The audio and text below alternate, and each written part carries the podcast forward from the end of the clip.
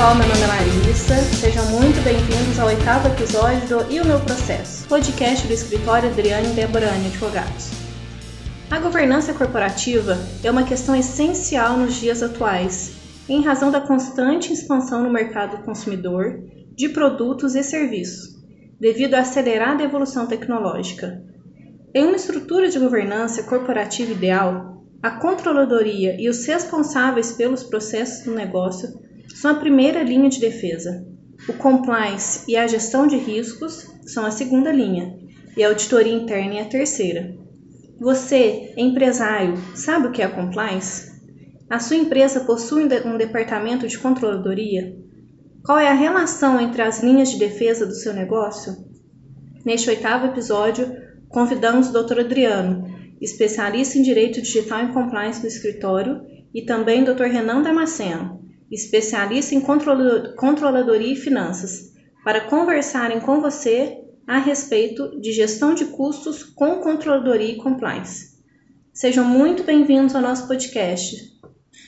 Oi, Larissa. É, um abraço para todos os ouvintes. Eu agradeço o convite e também agradeço a presença do nosso parceiro de negócios e também de conversas sobre é, filosofia, né? questões filosóficas da vida. Seja bem-vindo, Renan. Muito obrigado, Adriano. Agradeço o convite e para mim é um prazer estar aqui. Renan, por favor, conte para nós a sua trajetória profissional. É, bom, eu sou engenheiro de produção de formação e desde os primeiros momentos da universidade eu comecei a trabalhar em projetos de consultoria. Na sequência, tive a oportunidade de passar por multinacionais, sempre na área de operações, até que eu cheguei na controladoria de operações.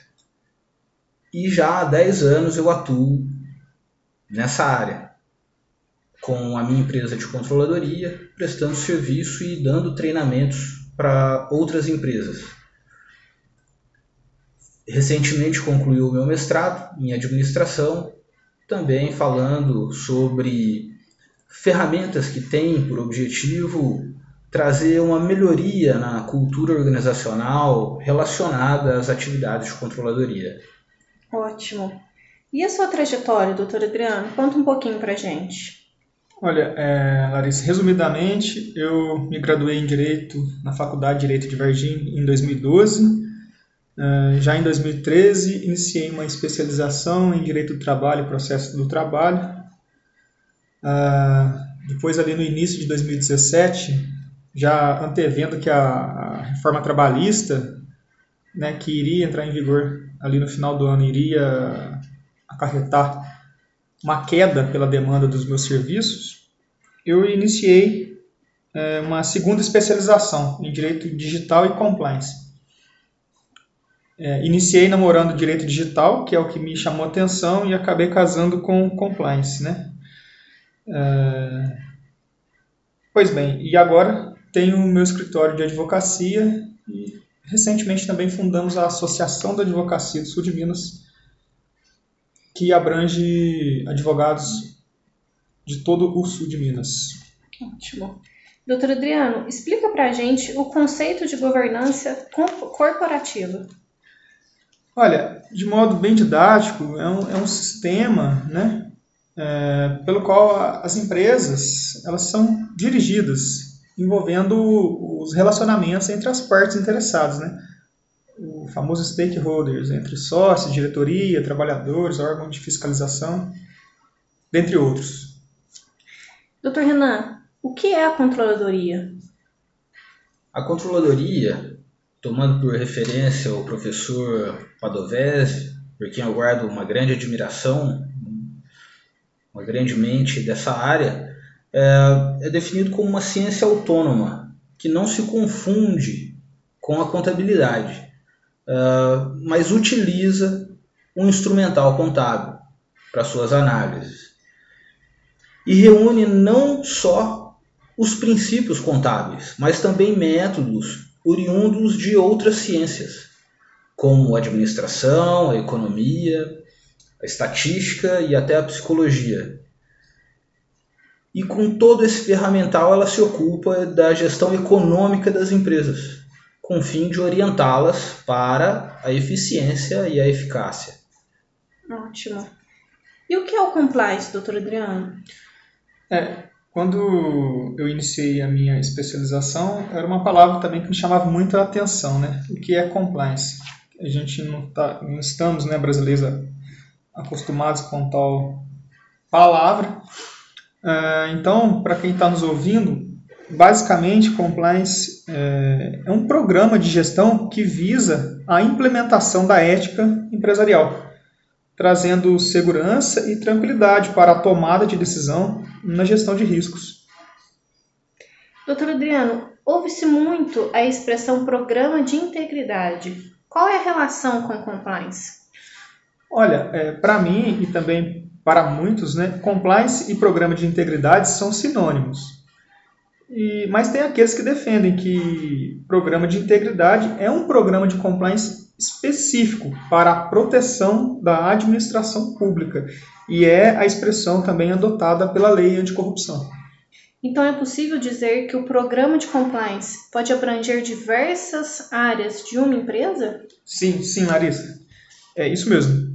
É, corrupção, trabalhista, tributário, digital, é, visa a conformidade de todas as áreas da empresa.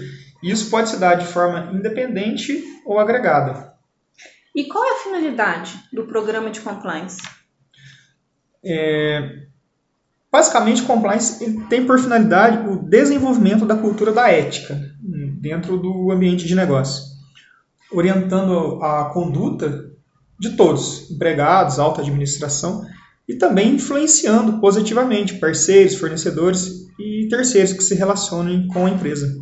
Certo. E qual é a finalidade da controladoria, doutor Renan?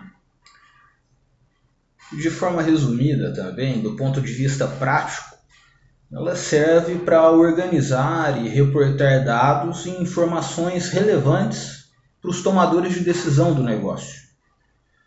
Uh, do ponto de vista da cultura organizacional, que eu considero algo mais abrangente e importante que toda a linha gerencial esteja alinhada, uh, ela tem por finalidade a conscientização da empresa para o aprimoramento contínuo, através da análise das atividades, dos processos, identificando oportunidades de melhoria e também para a eliminação das falhas e dos desperdícios.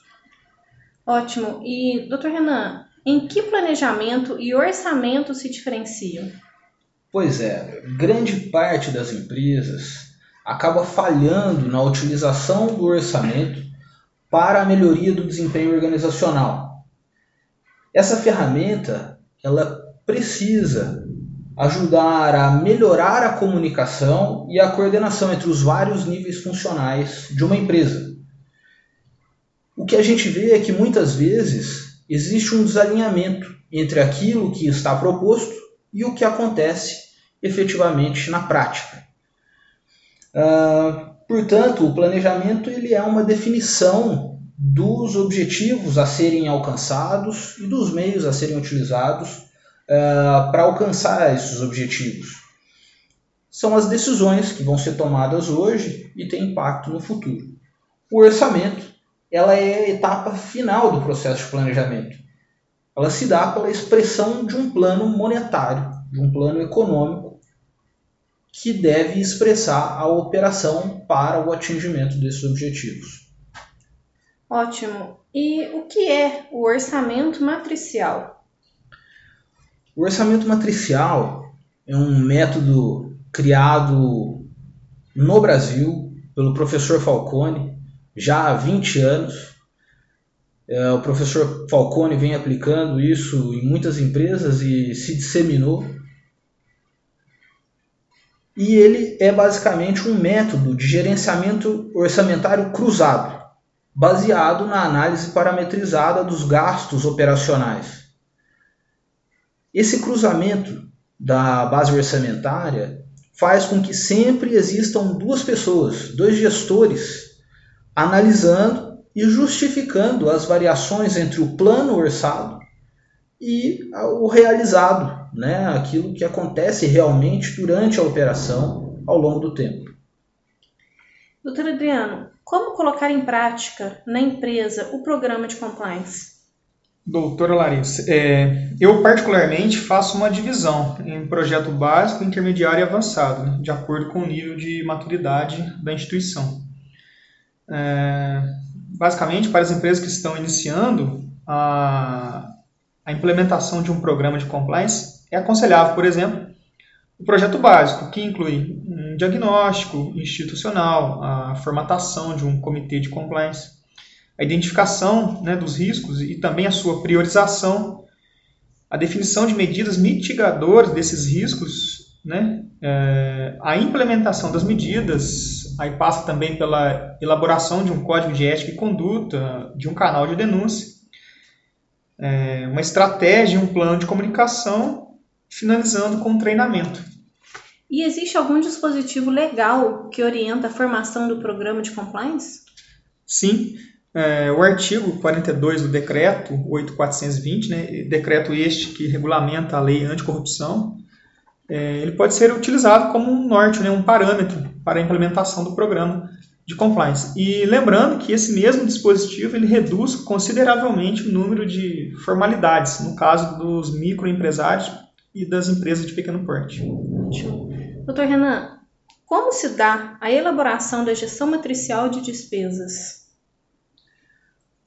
A gestão matricial de despesas, ou gerenciamento matricial de despesas, ele tem por objetivo envolver a, toda a linha gerencial, buscar a participação de toda a linha gerencial da empresa na elaboração das metas e na, no atingimento dos objetivos.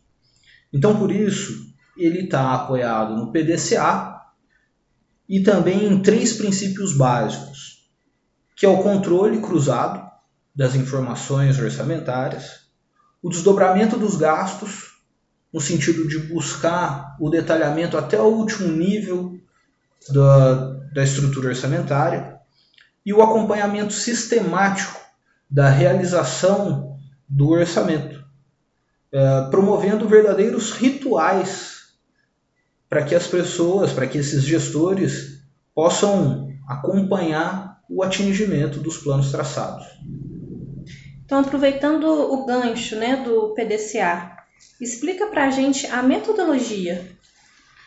O PDCA é uma ferramenta bastante simples e bastante difundida que visa controlar e melhorar os processos, produtos de forma contínua. Então, o PDCA eh, significa as etapas do PDCA significam planejamento, ah, a ação propriamente dita, fazer o que foi planejado, o controle, avaliar se o que foi feito está de acordo com o planejado e ações de melhoria, finalizando então esse ciclo de melhoria contínua. Por ser um ciclo, ele não tem fim. Então, sempre ajustes finos podem ser feitos, afinal de contas, uma empresa é um organismo vivo. E uma questão cultural do Brasil é que ele não usa muito tempo na fase de planejamento. Ah, então é importante que essa fase é, tenha bastante atenção no momento do, da execução dos, dos planos. Ótimo. E explica pra gente, é, o que significa o plano de ação 5W2H? É, é basicamente um lembrete, vamos dizer assim.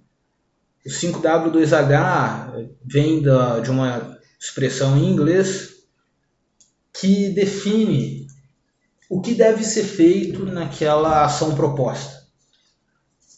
Então, esse, esse lembrete vai dizer o que deve ser feito, por quem deve ser feito, quanto isso vai custar, qual é o prazo.